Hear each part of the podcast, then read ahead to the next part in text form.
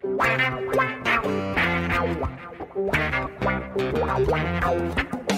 dois na barreira, correu, o rei atirou. Gol!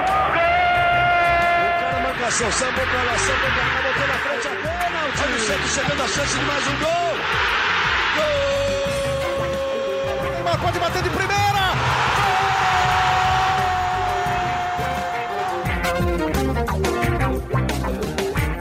Orgulho que nem todos podem ter, eu sou Leonardo Bianchi, esse daqui é o GE Santos, podcast do Peixe no GE. Santos que, em mais uma partida marcada por polêmicas de arbitragem, perdeu por 1x0 para o Flamengo em casa, com gol do Gabigol, um dos vários Santistas, ex-Santistas na equipe rubro-negra, mas que, mesmo com a derrota, mostrou coisas boas, né? Coisas legais que a gente vai falar aqui hoje, coisas para se destacar. Tem mostrado uma certa evolução sob o comando do técnico Cuca, e além, é claro, dessa derrota, a gente vai falar também sobre essa sequência em maratona do Peixe, que nessa quarta-feira já tem outro desafio, vai receber o Vasco novamente na Vila Belmiro. E para falar sobre esse jogo passado e esse jogo futuro, eu tô aqui com o Bruno Gilfrida. Tudo bem, Gilfrida? Fala, Léo. Tudo ótimo, tudo certo. Voltando de folga aí de, do fim de semana. Tava de folga, mas assisti o jogo, vi o bom desempenho do Santos, principalmente no primeiro tempo, e tudo que a gente vai falar aqui no nosso podcast de hoje. É isso, quem tá aqui comigo também é a Laura Fonseca, a Laurinha, que dessa vez não chinelou, tá aqui com a gente, cheia de opinião e cheia de polêmica para dar pra gente aqui hoje sobre a arbitragem, né, Laurinha? Duas coisas. Uma, não sou chinelinho. Porque quando eu não posso participar, É folga é ou porque eu trabalho? não posso. par- É folga ou É trabalho. chinelagem, é chinelagem. Não é chinelagem. Eu acho isso uma sacanagem que tem outras pessoas que não participam e não tem essa coisa de chinelinho que eu tenho. Tem, mas tem sim. Entendeu? O chinelo Eu maior acho é isso muito- Arthur Capuani. Eu acho isso muito sacanagem que as pessoas que escutam o nosso podcast me encontram e falam: É, Laura, você é chinelinho. Uma sacanagem isso comigo. E segundo, eu não vou falar nada porque vocês estão falando que eu sou polêmica, só porque eu falo o que eu penso. Então, hoje eu não vou falar nada dos gols impedidos do nosso peixão. Eu vou ficar Aliás, quieta, Laura- eu vou Laura, falar que 10 foi minutos de silêncio. a zero. 10 10 minutos, de silêncio em homenagem ao VAR do jogo de ontem. Serei eu no podcast hoje. Pois é, se a gente for Boa repetir o tarde, VAR e meus ficar- amigos. Se a gente for repetir o VAR e ficar parado durante esse tempo todo, não vai ter podcast hoje, praticamente, né? Enfim, o jogo marcado, não sei se por polêmicas, porque, de fato, na minha visão, pelo menos, os gols foram bem anulados. A questão é toda a demora, a gente vai falar disso a partir de agora, então, porque é claro que é uma derrota doída, machuca um pouco, ainda mais por ter gol marcado por um ex-jogador, o que era até provável, né? Já que metade do time do Flamengo é de ex-meninos da Vila, é de ex-jogadores do Santos, só que é uma derrota com sabor um pouco menos amargo, na minha visão, pelo menos, porque o time jogou futebol, né, Gilfrida? O time poderia ter vencido, marcou gols, jogou bem e saiu derrotado, acho que porque teve dois gols anulados, claro, por centímetros, e porque sofreu um contra-ataque e um erro individual, né? O Santos teve chance de sair vencedor dessa partida e jogou, na minha visão, pelo menos melhor durante os 90 minutos contra o Flamengo. É, Léo, concordo com você. Eu acho que o Santos foi melhor que o Flamengo durante os 90 minutos. Talvez não durante os 90 minutos, mas eu acho que quem esteve melhor é, durante a maior parte do tempo foi o Santos. É, durante os minutos iniciais foi um massacre. O Santos criou, fez dois gols, né? Como a gente pode lembrar, os dois foram anulados, mas o Santos fez dois gols porque mereceu, porque estava pressionando o Flamengo, estava criando diversas chances. Então acho que o Santos tem que ver a derrota de ontem pelo lado positivo. Foi uma, uma derrota em que o Santos é, apresentou muitas coisas boas. E o Santos não pode é, ficar pensando muito nos gols anulados, pensando no que aconteceu de ruim. Porque se o Santos ficar pensando e se martirizando, o Santos não vai conseguir desfrutar das coisas boas que apresentou ontem, que eu acho que é, talvez tenha sido o melhor ou um dos melhores primeiros tempos aí do, do Santos é, desde o começo do ano. Os 45 minutos iniciais foram muito bons, principalmente os 45 minutos iniciais. Laurinha, para te colocar no papo, então, eu vou dar uma afirmação para você e você diz se você concorda. O Santos, nesse Brasileirão, é a melhor equipe do estado de São Paulo. É o que joga o melhor futebol e é o que mais tem mostrado ter campo para evolução, porque tem, tem evoluído mesmo. E essa semana de trabalho, essa semana livre do Santos, sob o comando do técnico Cuca, a primeira vez que ele chegou no Santos, mostrou que o time pode jogar bola sim e jogou bola. Você concorda?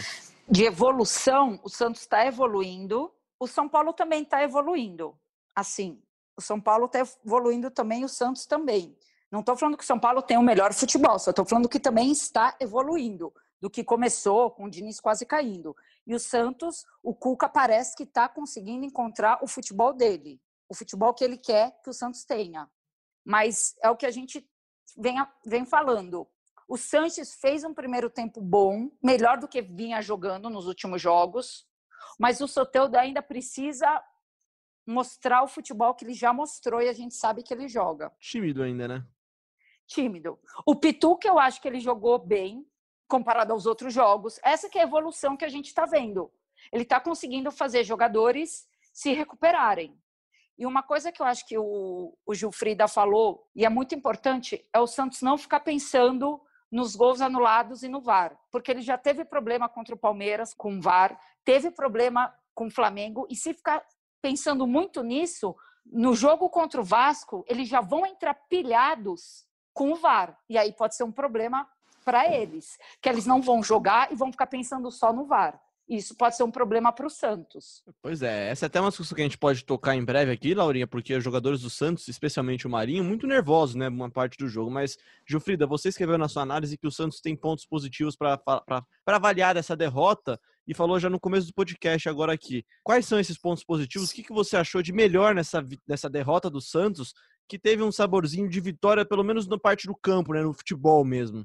Olha, é uma honra que você tenha achado que a análise era minha, mas na verdade a análise era do Gabriel. Porque é, eu tava o Gabriel folga. chinelou também, né? Esqueci é, disso. o Gabriel hoje chinelou, mas enfim, eu concordo com a análise, eu li a análise. É, eu acho que o Santos ontem, além de ter evoluído, mostrou novas é, opções, assim, novos meios de chegar ao ataque. É, uma coisa que eu prestei muita atenção foi o, foram os laterais jogando pelo meio. Né? A gente viu diversas vezes o Pará jogando um pouco centralizado, muito parecido com aquele formato de jogo que o Sampaoli gostava muitas vezes. É, muito parecido também com o formato de jogo que o Dorival Júnior, lá em 2015 2016, gostava. Então, eu acho que o Santos tem laterais com essas características. Eu acho que o Felipe Jonathan e o Pará são laterais que sabem jogar pelo meio. Felipe e Jonathan já jogou pelo meio, Pará já foi volante. Então, você é, tem laterais que sabem fazer essa função. É, então, acho que essa é uma grande evolução, porque você cria alternativas, você faz o, o, o, adversário se preocupar com esses laterais jogando pelo meio. Mas acho que não foi só isso. Como a Laurinha falou, acho que o Pituca mostrou evolução, principalmente quando ele ficou um pouco mais recuado. É, eu acho que com a entrada do Jobson no time, o Pituca tem um pouco mais dessa preocupação e essa obrigação de jogar um pouco mais recuado, porque o Jobson não é tão marcador quanto o Alisson. É, eu acho que o Jobson é um ponto positivo. Ainda acho que ele tem a melhorar. Acho que a torcida do Santos espera um pouco mais dele, mas eu acho que ele é, tem mais a oferecer do que o Alisson. Acho que ele vai acabar ganhando a vaga do Alisson. E eu acho que o Santos evoluiu nesses quesitos. Assim, na zaga, eu não vejo muito para onde o Santos evoluir. É, talvez só nas bolas pelo alto. Não sei se vocês concordam comigo, a Laurinha, que acompanha bastante também, é setorista, assim como eu. É, eu acho que a zaga do Santos é muito boa e desde o começo do ano ela vem, vem bem. É, mesmo com a entrada do Luan Pérez agora, é, saiu o Gustavo Henrique do ano passado para esse ano, eu acho que o Santos está muito bem servido na zaga. E mostrou evolução em coisas que precisava realmente mostrar, setor de criação, tudo isso. Pois é, você citou a saída de bola. A saída de bola me agrada muito no Santos. É uma saída de bola que o Santos evoluindo, treinando e aparentemente evoluiu e treinou nessa semana que o Cuca teve, Laura. É, é, é uma saída de bola muito interessante, né? Quando ele recua o volante para sair jogando, ele deixa os dois laterais com uma grande liberdade de ajudar a armar e aí sim conseguir avançar com mais calma, com mais tranquilidade, sem ter que dar aquela esticada de bola, por exemplo, que ele tava, que, que o time estava dando contra o Inter, só na base do Marinho e do Soteudo. Não dá para jogar só na base dos dois, apesar dos dois serem craques, né?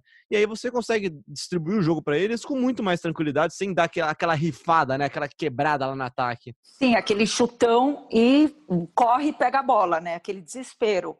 Mas eu concordo com Gilfrida. A dupla de zaga do Santos, o Luan Pérez e o Lucas Veríssimo, eu acho boa.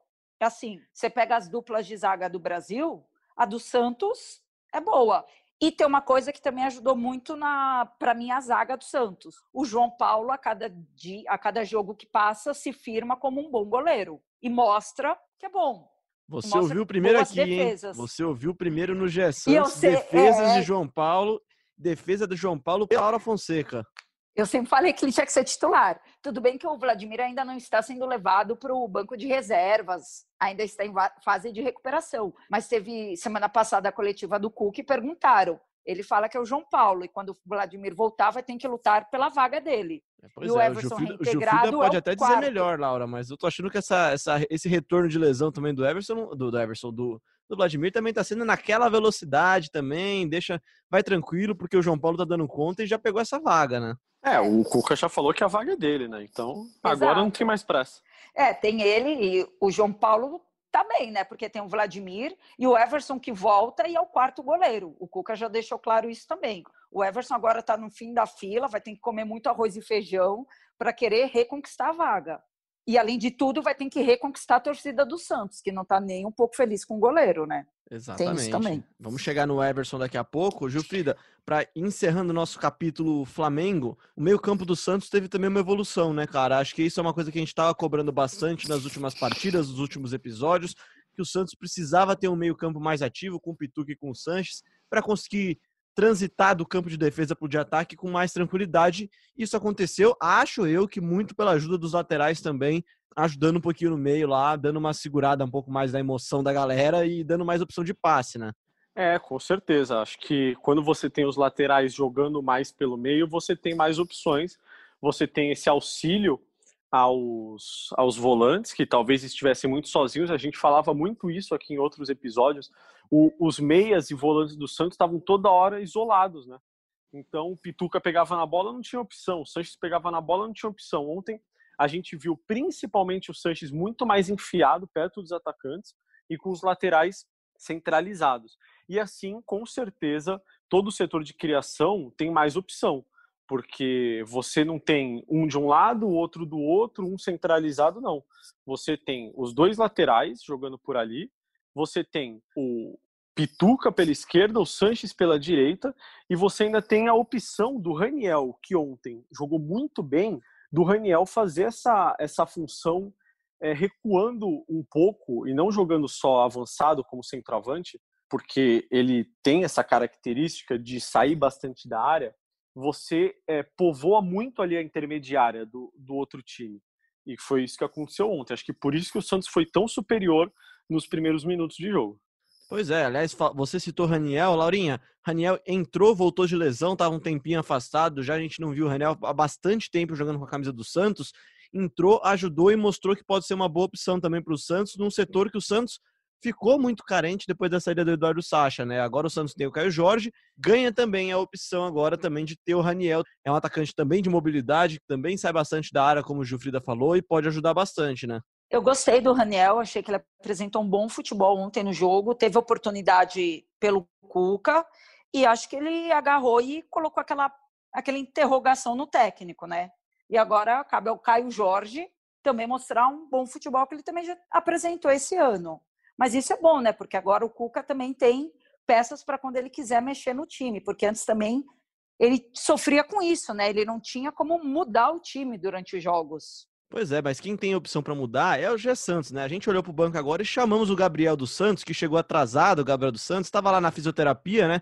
Chegou agora aqui no podcast do Santos. Gabriel, muito bem-vindo ao Gé Santos. Em um minuto agora, então, vai, 60 segundos para você dizer o que você achou da derrota do Santos, que teve pontos positivos, a gente já falou um pouquinho da sua análise aqui, falamos que o Santos evoluiu. O que você mais destacaria nessa partida, especialmente pensando já no futuro? Bem-vindo ao podcast Gé Santos. Fala, Léo. Tava almoçando. Desculpa aí pela pequena chinelada.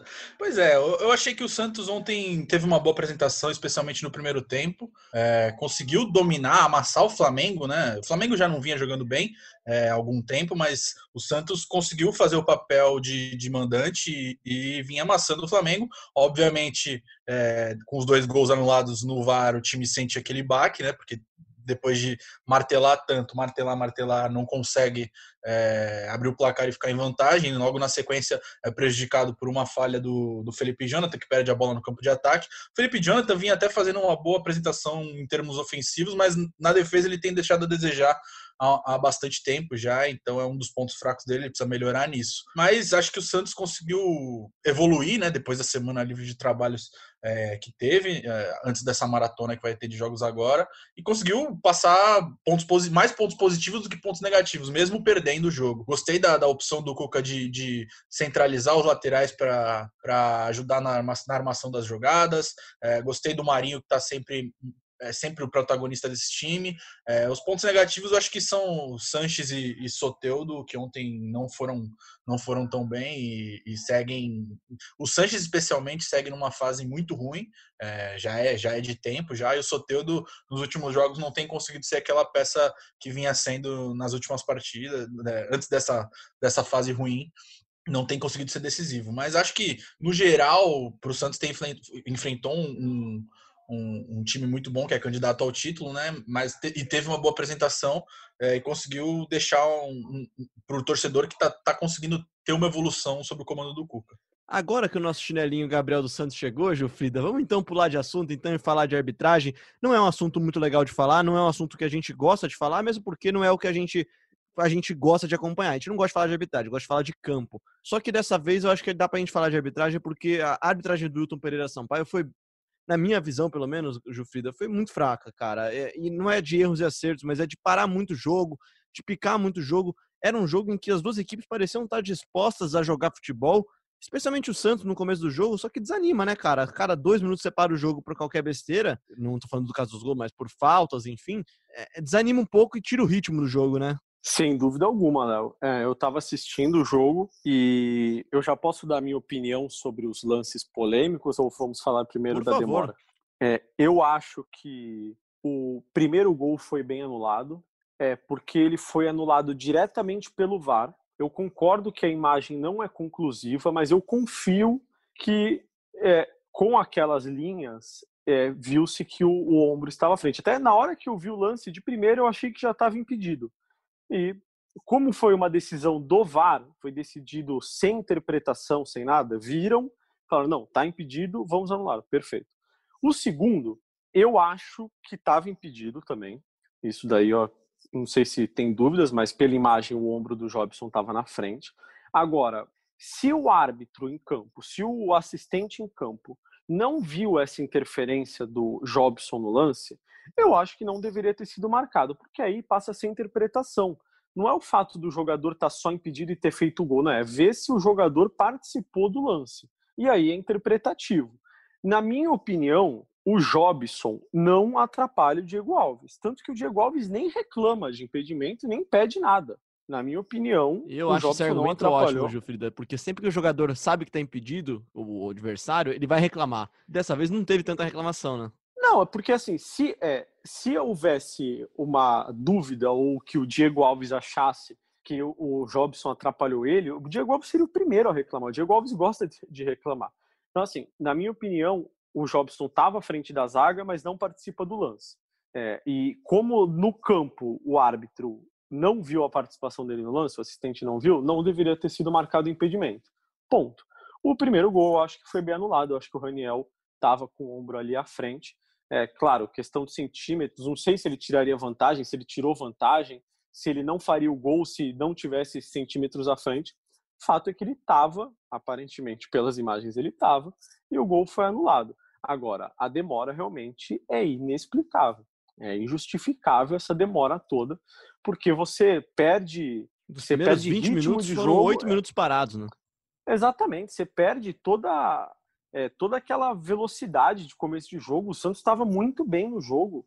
O Santos, é, com certeza, diminuiu o ritmo, não só, é, obviamente, pelo baixo astral dos gols anulados, mas porque o ritmo do jogo realmente foi quebrado.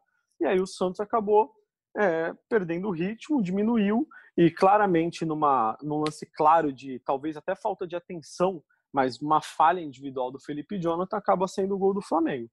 É, realmente, eu acho que o Santos ontem sofreu muito com a arbitragem. Não diria que com dois erros graves, mas acho que o que mais atrapalhou o Santos foi a demora absurda do árbitro para definir os lances. Laura Fonseca, manda sua Falei opinião. que eu não vou comentar. Não, Nossa, não você vou falou que comentar. vai participar. Depois, não, depois você vai ficar ponto em redes sociais que eu sou a polêmica. Você do foi defendida do em redes sociais, aliás, né? Foi, foi defendida, não lembro o nome do nosso amigo que defendeu a Laurinha, mas foi defendida, torcedores dizendo que a Laura tinha razão sobre criticar e cornetar a arbitragem. Dessa vez eu também tô com você, Laurinha. Corneta a arbitragem, que a arbitragem atrapalhou o jogo, mesmo tendo acertado na minha visão. Cara, o segundo gol, o VAR, foi interpretativo o lance. Sei lá, é tudo confuso e sempre é com Santos. pô, é muita confusão. O primeiro eu concordo, o segundo eu não concordo, mas Gabriel dos Santos, o Eu- que, que você acha então, desses- dessas duas jogadas e principalmente da arbitragem como um todo mesmo, que deu uma travada no jogo? É, eu- é incontestável que a arbitragem teve foi, foi protagonista nesse jogo, né? Mas eu, eu acho que os dois gols foram bem anulados. É, acho que o Jobson, mesmo não encostando na bola, ele participa da jogada tentando o cabeceio e passa muito perto da bola. Então, é, pode ter, claro, atrapalhado o Diego Alves. É, mas o que tá pegando a demora, a demora foi, foi um absurdo. É, e o clima no estádio, eu tava na, nas arquibancadas do estádio, o clima no estádio estava sendo até hostil com, com a arbitragem. Os dirigentes do Santos até entraram no campo depois para cobrar. É, o Pedro Dória, o Matheus Rodrigues, dois membros do comitê de gestão, e o Jorge Andrade, que é gerente de futebol, eles entraram no campo. O fato foi até citado na súmula. Gritaram bastante com o Wilton Pereira Sampaio e fizeram cobranças duríssimas. E isso no intervalo ainda. Eles entraram ali na, perto do vestiário ali do, da arbitragem e, e, e gritaram muito com os árbitros. É, e durante todo o jogo foram reclamando, falando que ele estava beneficiando o Flamengo, enfim. É, mas sobre as anulações, eu acredito que os lances tenham sido bem anulados pelas imagens que eu vi.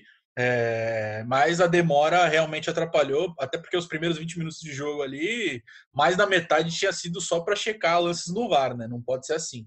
O VAR tem uma está sendo utilizado de maneira completamente equivocada no Brasil e, e principalmente sobre o lance do Raniel. O lance do Raniel era fácil, era um impedimento simples. É, mesmo com sendo por milímetros, como o Cuca falou, é, se você tem a tecnologia ali, você consegue ver em um minuto no máximo. Você vê a, não é imagem ver, duas né, vezes. verdade, né, Gabriel? É, é- pelo que a gente sabe, é um sistema, né? É um negócio que Exatamente, mostra, exatamente. mostra, tá impedido não tá impedido, não tem interpretação. Sim, exatamente. O segundo gol, que eu achei que demorou mais, e não tem a justificativa para a demora toda, mas foi um lance mais complexo, porque o Jobson estava um pouco à frente no lance e ainda tentaram ver depois se ele, se ele tocou com a mão, o que não aconteceu, né? É, se o árbitro queria anular o gol por, ter um, por, um, por um suposto toque de mão, ele não aconteceu, mas o Jobson estava à frente. O que eu achei estranho é que se ele anulou o gol por impedimento, é, ele foi até o monitor para ver o impedimento, mas não tem os caras na, na cabine para ver o impedimento. Mas acho que ele foi ver a Então- intenção, né, Gabriel? É diferente. Mas mesmo É, assim, então, demorou muito ficou meio tempo. né? confuso. Ficou meio confuso na minha visão. posso só fazer uma pergunta que eu não lembro?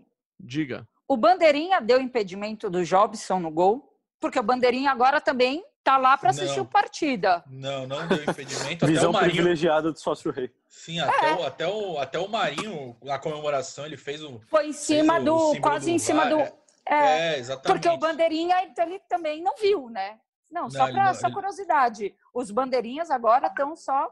Eu acho que de qualquer forma é um impedimento que era muito difícil. Eu acho que o- VAR ele tá aí exatamente para corrigir esse tipo de erro mesmo. Só que o VAR tem que corrigir rápido, né? Não pode demorar cinco minutos de jogo parado para corrigir se você tem um sistema que teoricamente calcula se o cara tá impedido. Não é que ele vê, ele não mostra que o cara tá impedido, ele calcula. Mas enfim, gente, eu acho que a gente vai perder muito tempo aqui falando sobre arbitragem se a gente falar sobre, sobre a qualidade do VAR, porque o problema não é o VAR, o problema é quem opera ele, né? Mas enfim.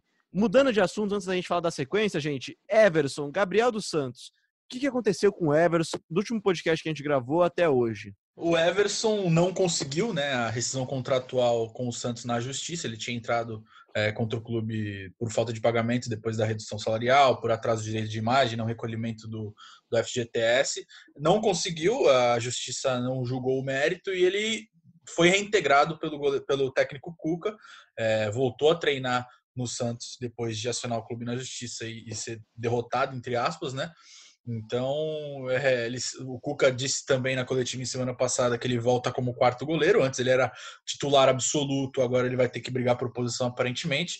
Não foi relacionado contra o Flamengo, mesmo com a, com a ausência do Vladimir, que segue, que segue com dores no pé. Quem foi foi o titular, que é o João Paulo, e o reserva, o John, que também é da base. É, mas ele segue treinando normalmente e vai ter que brigar por espaço para para voltar a jogar. Eu, particularmente, não gostei dessa decisão de, de reintegrar. Tudo bem, o Everson é um, um ativo do clube, mas você meio que desrespeita quem ficou ali treinando todo esse tempo de, mesmo com atrasos salariais, e seguiu vestindo a camisa do time. O Everson se disse arrependido em post no Instagram, é, fez aquele post padrão, né? Mas eu não gostei da. Não gostei, mas entendo a atitude do Santos, até por ser um ativo do clube e para poder negociá-lo no futuro, ele precisa estar em ativo, né? Precisa estar na ativa. Eu, sinceramente, não consigo ver a menor possibilidade do Everson voltar a vestir a camisa do Santos hoje, o Frida. Não sei Exatamente, porque se ele, se ele, se ele É, mesmo tomar um gol, falhar, se ele, fa... ele já tá sendo execrado nas redes sociais desde, desde que ele entrou com, com o processo. Aí agora, quando ele é reintegrado, ele continua sendo alvo de muitas críticas. Se ele entra em campo, porventura, toma uma falha, ou mesmo que seja um gol normal, já vão criticar ele de qualquer forma. Então, eu acho que não tem clima nenhum para ele permanecer jogando no Santos. Eu não acho que é nem só por isso, não, tá? O Jufrida, você também já completa com a sua opinião. Não faz nenhum sentido o Santos reintegrar um goleiro agora que ele tem um goleiro titular e um goleiro que pediu para sair, que quis sair e que sairia pelas portas dos fundos sem nenhum problema, né? Ele já tinha deixado claro que ele queria sair desse jeito. Aí, se é certo ou se é errado, ele tá usando o direito dele de entrar na justiça para receber, que aliás também é direito dele receber, ele tem que receber o salário dele. Essa é outra discussão se é certo ou errado. Só que assim, ele falou que queria sair, teria saído se tivesse conseguido a rescisão. Então, acho que o Santos só traz ele por, por puro deixa o cara treinando aqui enquanto a gente não vê o que resolve. É, eu acredito que seja isso também. O Santos é, deixaria de ter um ativo, perderia um jogador na justiça e agora o Santos volta a ter um ativo que pode ser vendido. Não vejo muitas chances do Everson é, voltar a ser titular do Santos. Eu acredito que ele vai ser vendido, acho que o interesse é esse, mas se ele ficar, aí eu acho que existe essa chance, porque o Santos também não vai ficar com o jogador pagando salário para não jogar. Né? É, Laura, o que, que você acha sobre Everson? Acha que há alguma chance dele voltar a ser titular do Santos em algum momento da carreira dele? O Santos é uma caixinha de surpresa, né? Então, não sei. Mas se depender da torcida, não. Se depender da torcida, é João Paulo no gol e pronto. Mas se depender da diretoria do Santos, quem sabe? Eu não ponho minha mão no fogo falando, ah, ele não, ele não veste mais a camisa do Santos. Eu gosto muito que você já, já diz, já sendo diretoria do Santos, não dá para saber o que vai acontecer. Mas eu acho que. É, não... mas é verdade. É, É uma loucura isso. É uma loucura, porque assim, tudo que ele fez seria uma moeda de troca ou venda. Você vende ele, tenta fazer um caixa, mas levando em conta que a dire- diretoria do Santos, sei lá, né, o que pode acontecer. É, vá se saber o que vai acontecer. Certo é que o Everson volta a treinar com o Santos, né? Ele já é agora reintegrado ao grupo, é o quarto goleiro. Só para a gente atualizar a situação jurídica, Gilfrida, o processo segue em aberto. Como é que ficou esse processo? Ele foi derrotado em última instância já? Não, o processo foi extinguido. É, ele teria que entrar é, em por outras formas a- na CNRD para buscar, seria um outro processo que ele teria que buscar.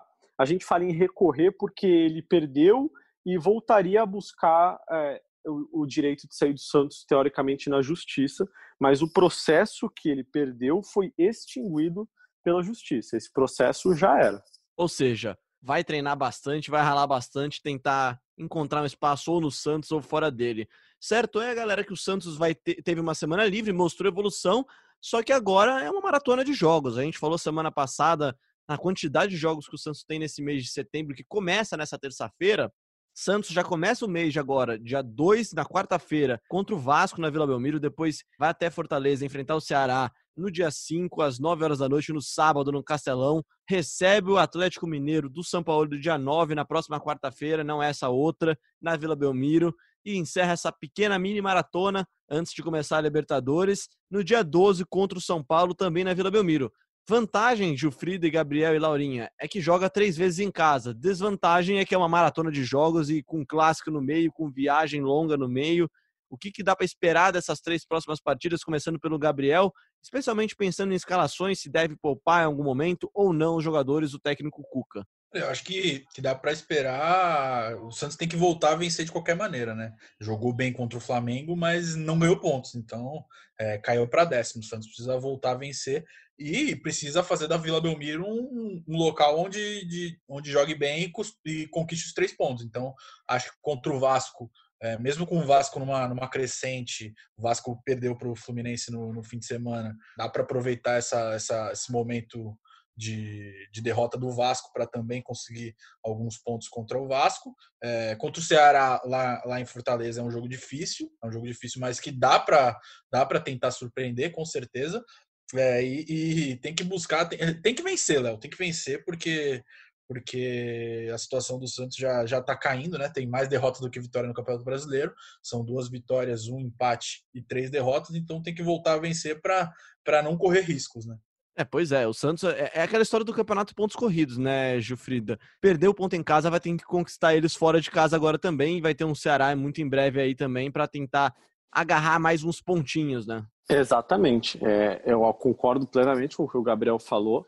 É, não adianta você só jogar bem e não ganhar, porque aí você começa a jogar bem, mas começa a perder a confiança também, e aí começa a jogar mal depois.